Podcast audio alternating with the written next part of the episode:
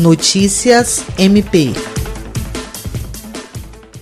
O Conselho Nacional dos Corregedores Gerais do Ministério Público do Estado do Acre da União realizou, na quarta-feira, 13 de maio, a solenidade de posse de sua diretoria, eleita por aclamação, no dia 5 de dezembro de 2019, durante a reunião de número 118 em Florianópolis, Santa Catarina. A solenidade virtual transmitida pelo YouTube e pela plataforma Teams por causa da pandemia da Covid-19 foi acompanhada por diversas autoridades. A posse foi o primeiro compromisso da agenda de número 119 da reunião do Conselho, que se estendeu até o dia 15. O corregedor-geral do Ministério Público do Estado do Acre, Celso Jerônimo de Souza, participou. Celso Jerônimo de Souza avaliou como profícua a reunião de trabalho pelo ineditismo de sua realização por meio virtual. Jean Oliveira, para a Agência de Notícias do Ministério Público do Estado do Acre.